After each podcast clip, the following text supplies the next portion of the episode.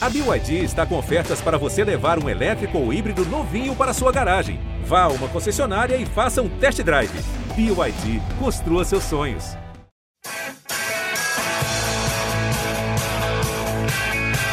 Rolou para Cafu, para Raí, pro gol. E que gol! Partiu o Rogério, pé direito na bola, passou pela barreira.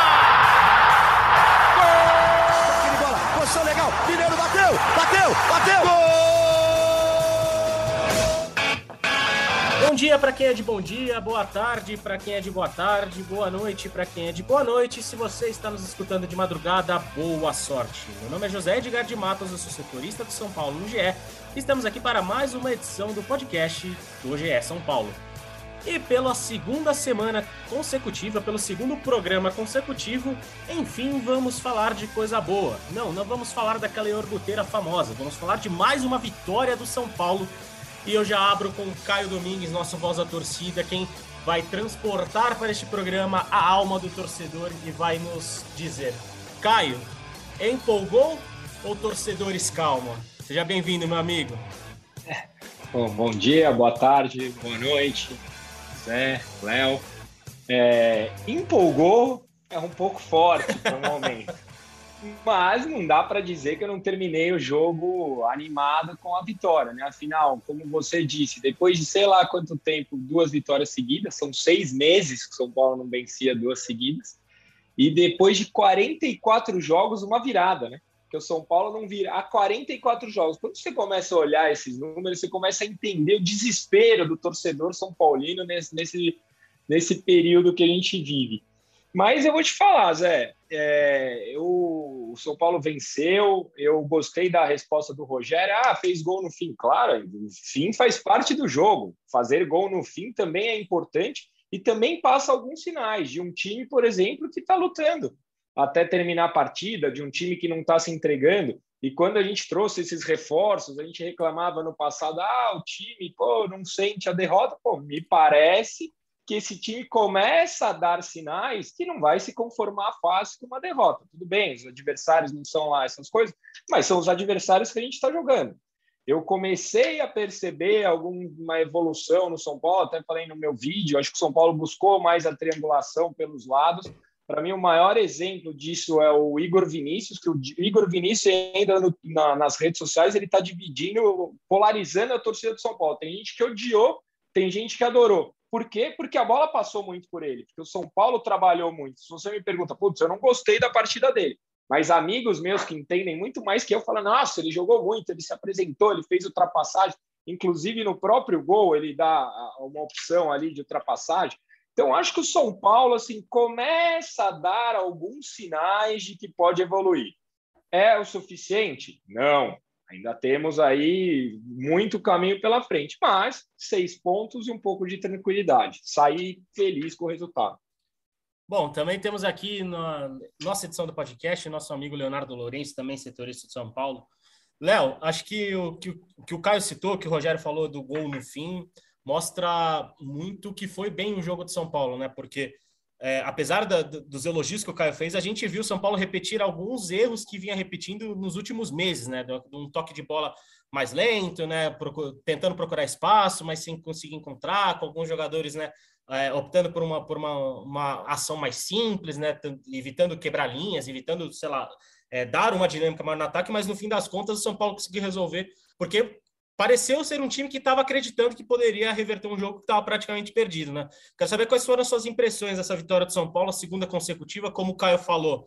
É, o São Paulo ganhava dois jogos consecutivos havia seis meses, e a última virada do São Paulo, pasmem, foi naquele jogo contra o 4 de julho, pela Copa do Brasil, que São Paulo saiu atrás e depois meteu aquela goleada de 9 a 1, né, que garantiu a classificação naquela ocasião.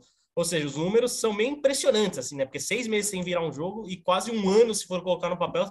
Aliás, quase um ano sem virar um jogo e quase seis meses sem ganhar duas seguidas, né? Mas quais foram as suas impressões desse jogo em Campinas, Léo? Seja bem-vindo. Oi, Zé, tudo bem? Como vai? Prazer estar de volta. Um abraço ao Caio também.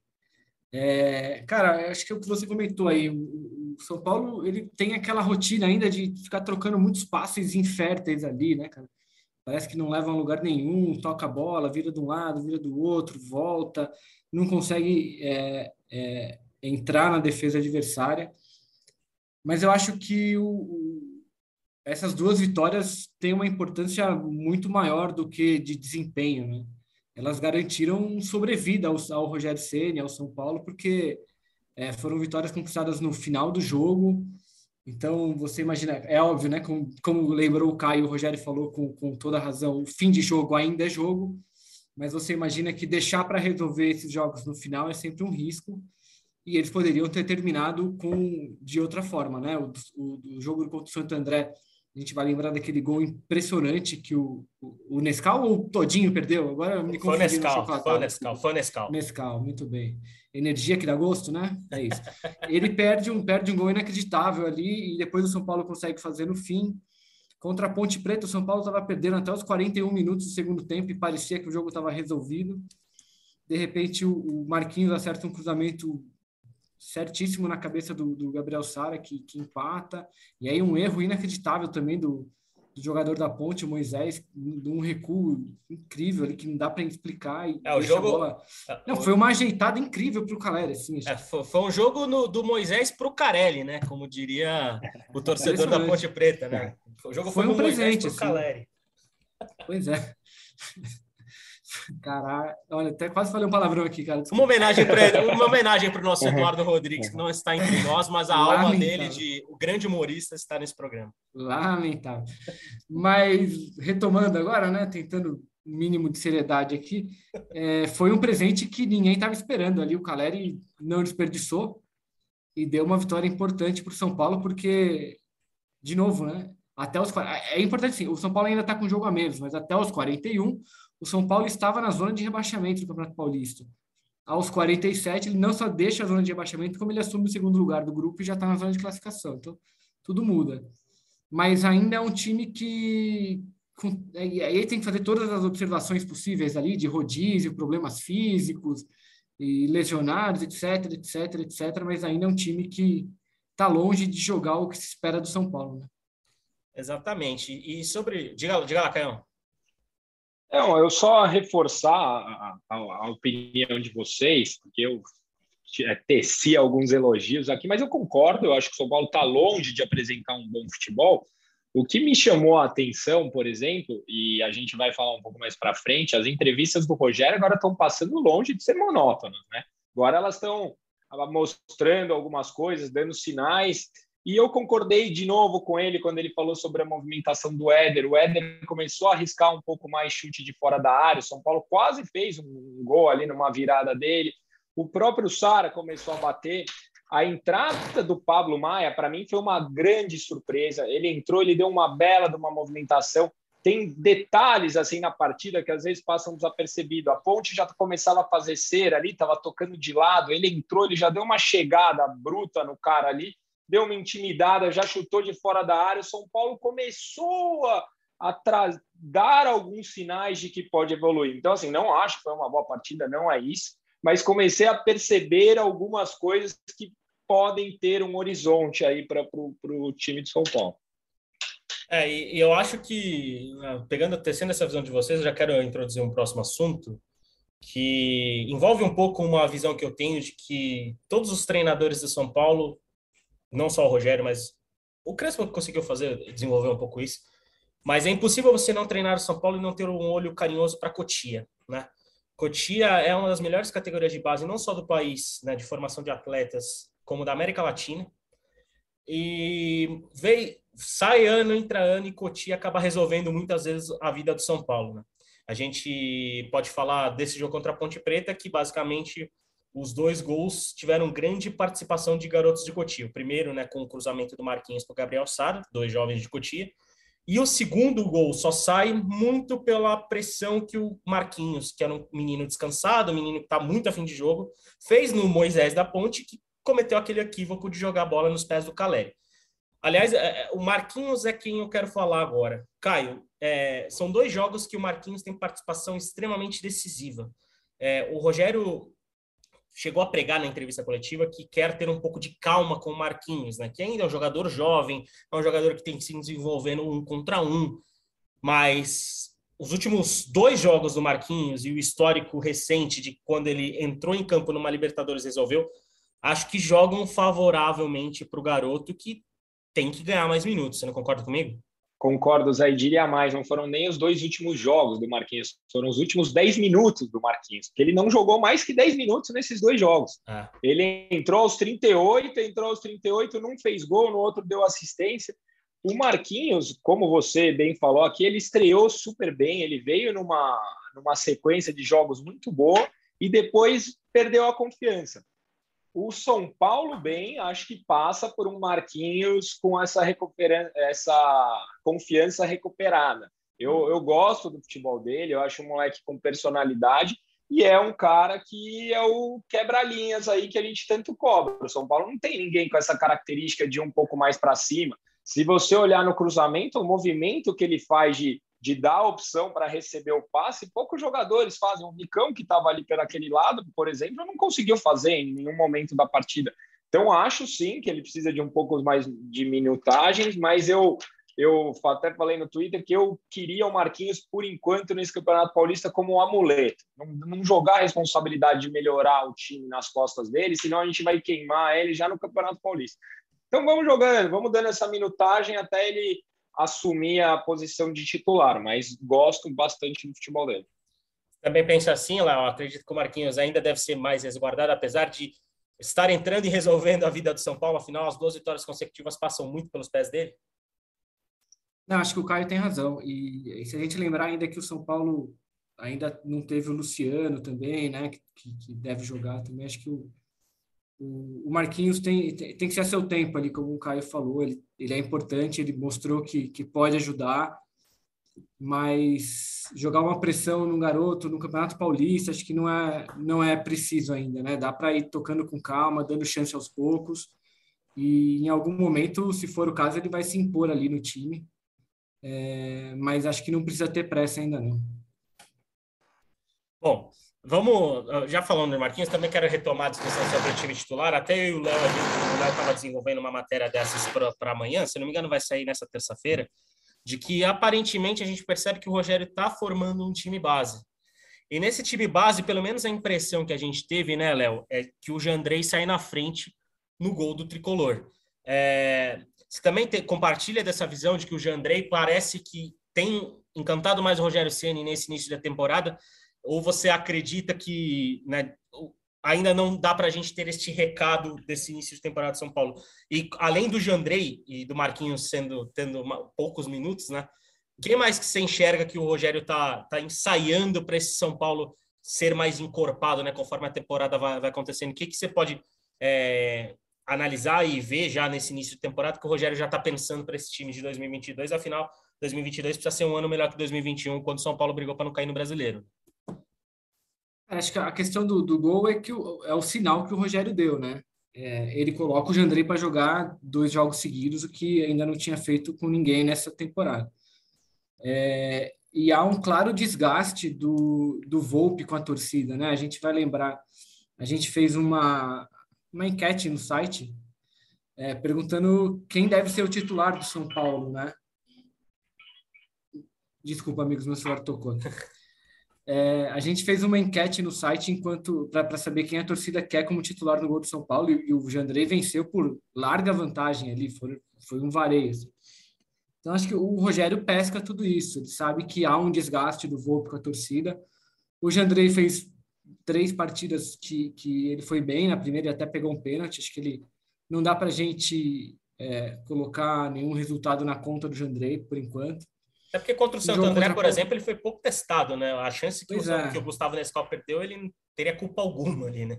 Pois é. Contra a Ponte, ele faz um pênalti ali que é, talvez pudesse ter evitado. Ele consegue, de repente, encolher um pouco mais o corpo ali, o braço.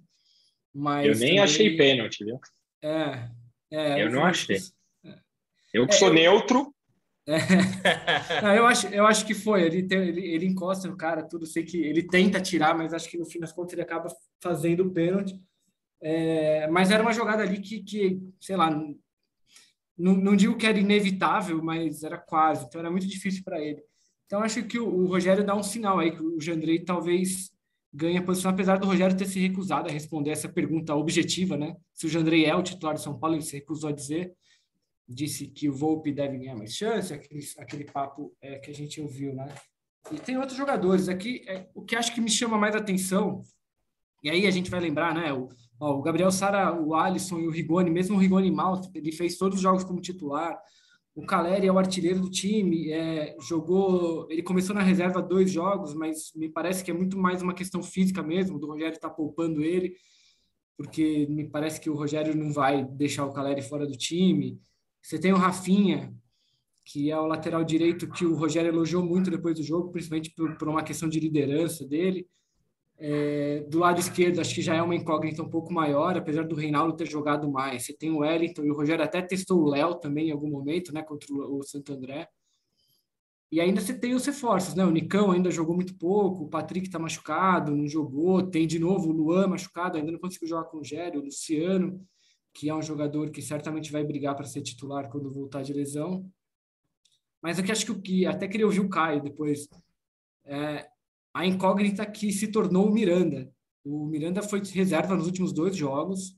Ele foi titular nos dois jogos anteriores contra Ituano e Red Bull. Teve atuações é, irregulares, para não dizer ruins. Contra o Bragantino foi bem ruim.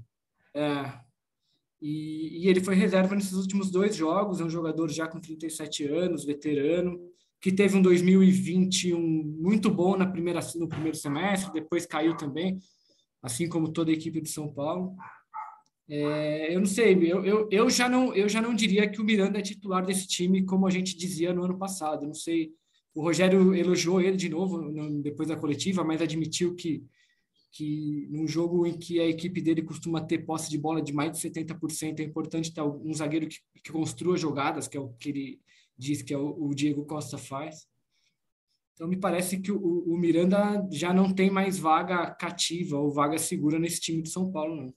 É, é, é, é até, o Léo já levantou a bola, mas eu quero que você, Caio, fale se na tua visão o Miranda perdeu mesmo essa cadeira cativa. Eu quero te ouvir sobre o Volpe de Andrei.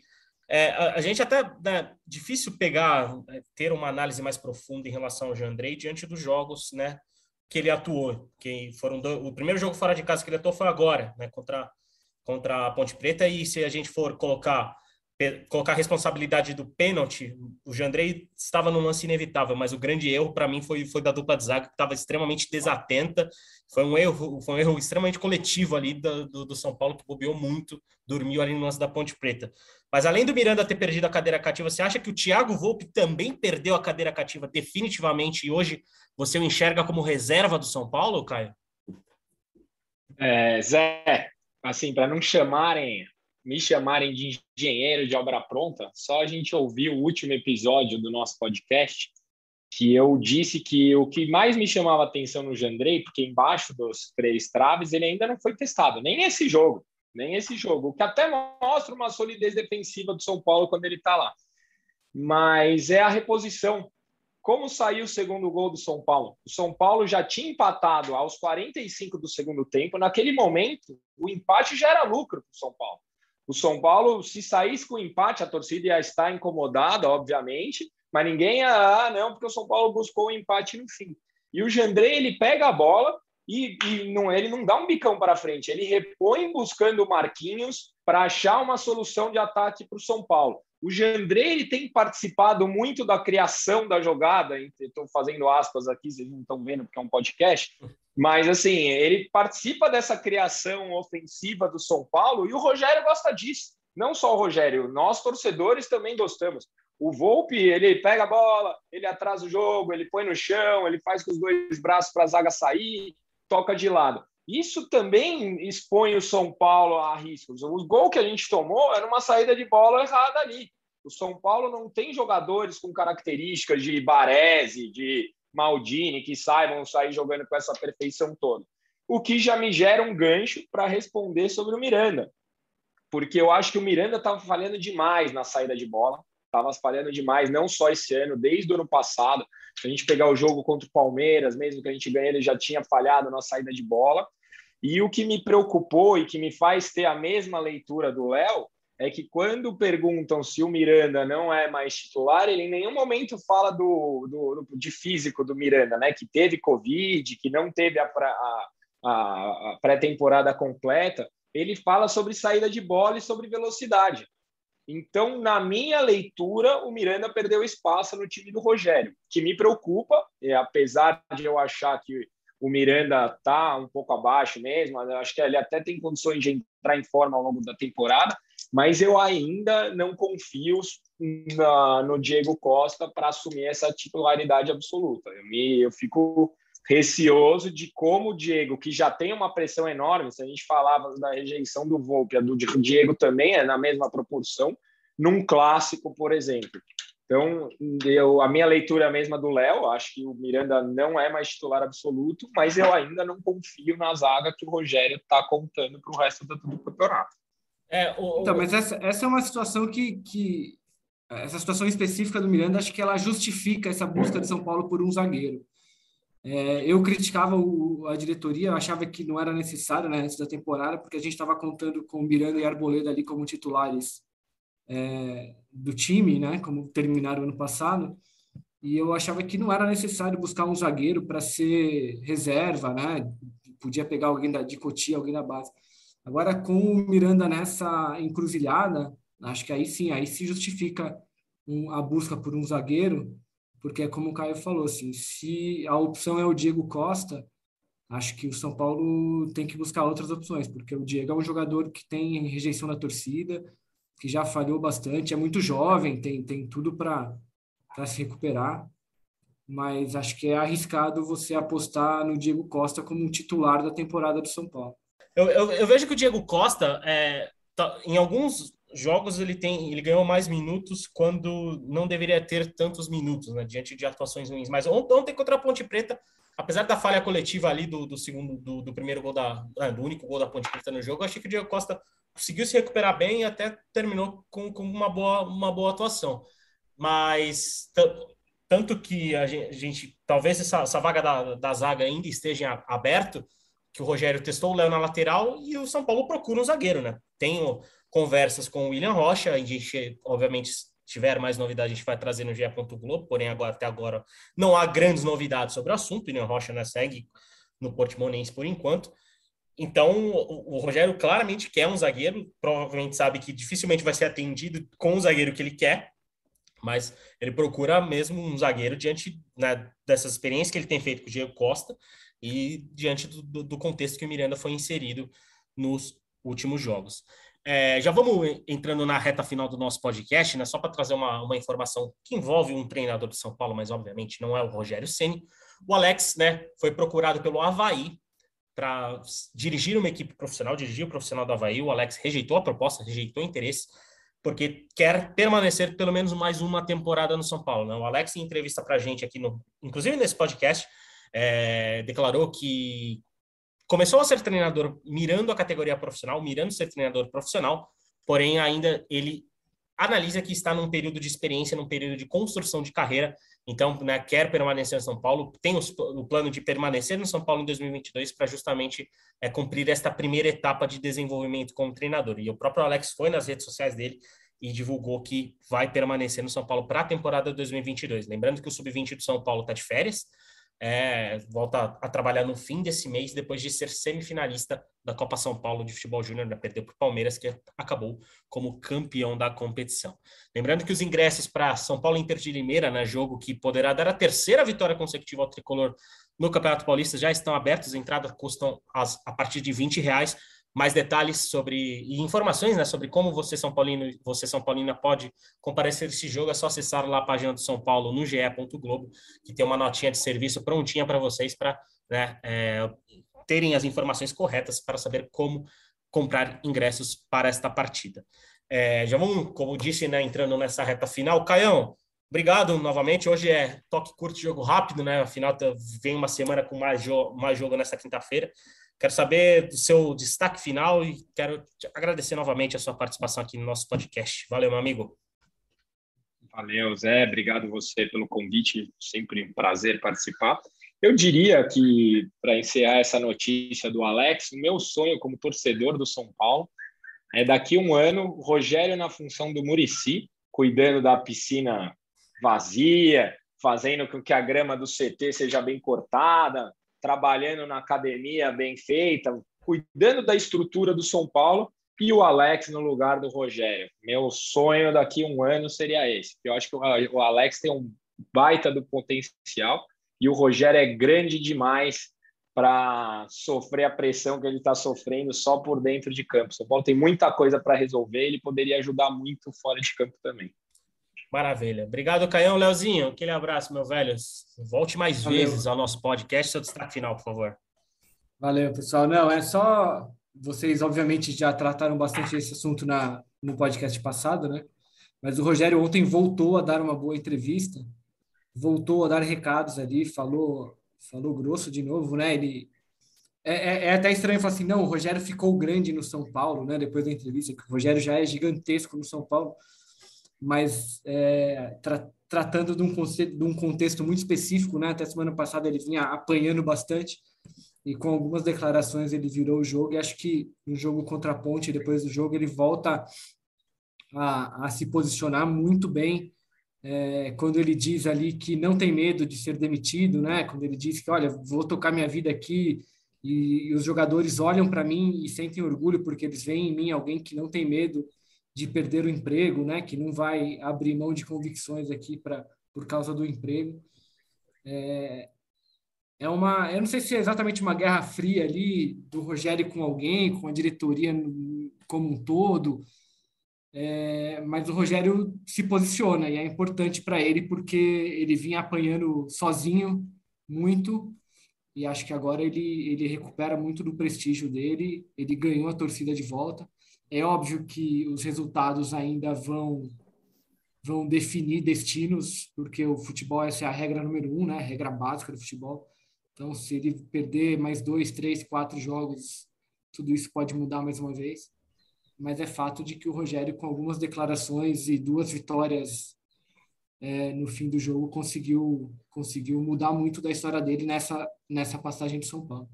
Não, e, é, e... Se ele tá jogando para a torcida, eu caí, viu? Porque eu abracei e eu tô com ele. Eu já escrevi que eu vou ter paciência, custe o que custar, porque alguém precisava fazer isso.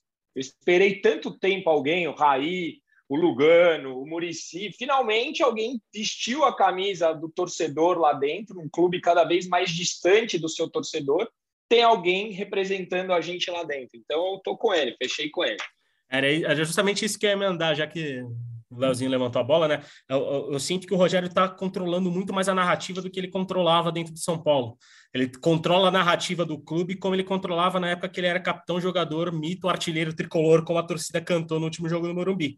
E é, é isso mesmo, né, Caio? Que, pelo que você sente nos, nos seus grupos de amigos, né? Quando você se sentiu no Morumbi, o Rogério, com esses discursos, voltou a controlar a narrativa e voltou a chamar o São Paulo para ele, né? Sim, e, e, eu acho, assim, com todo respeito a todos os profissionais que estão lá, entre deixar o São Paulo na mão do Belmonte ou na mão do Rogério, acho que tá aí a resposta da torcida, né? É, é, é aquela coisa que a gente sempre repete nesse podcast. Talvez o Rogério Ceni seja o maior ídolo e a pessoa que mais conheça o São Paulo Futebol Clube nas suas entranhas, diante de todo o sucesso e todo o período de carreira que ele construiu como goleiro e agora constrói pela segunda vez como treinador. Bom, vamos ficando em mais uma edição do nosso podcast de São Paulo. Um abração para o Léo, um abração para o Caio, um abração para você, São Paulino e São Paulina, que nos acompanham mais uma vez. Terminando com aquele recado fofo do nosso Leandro Canônico, que agora também nos escuta.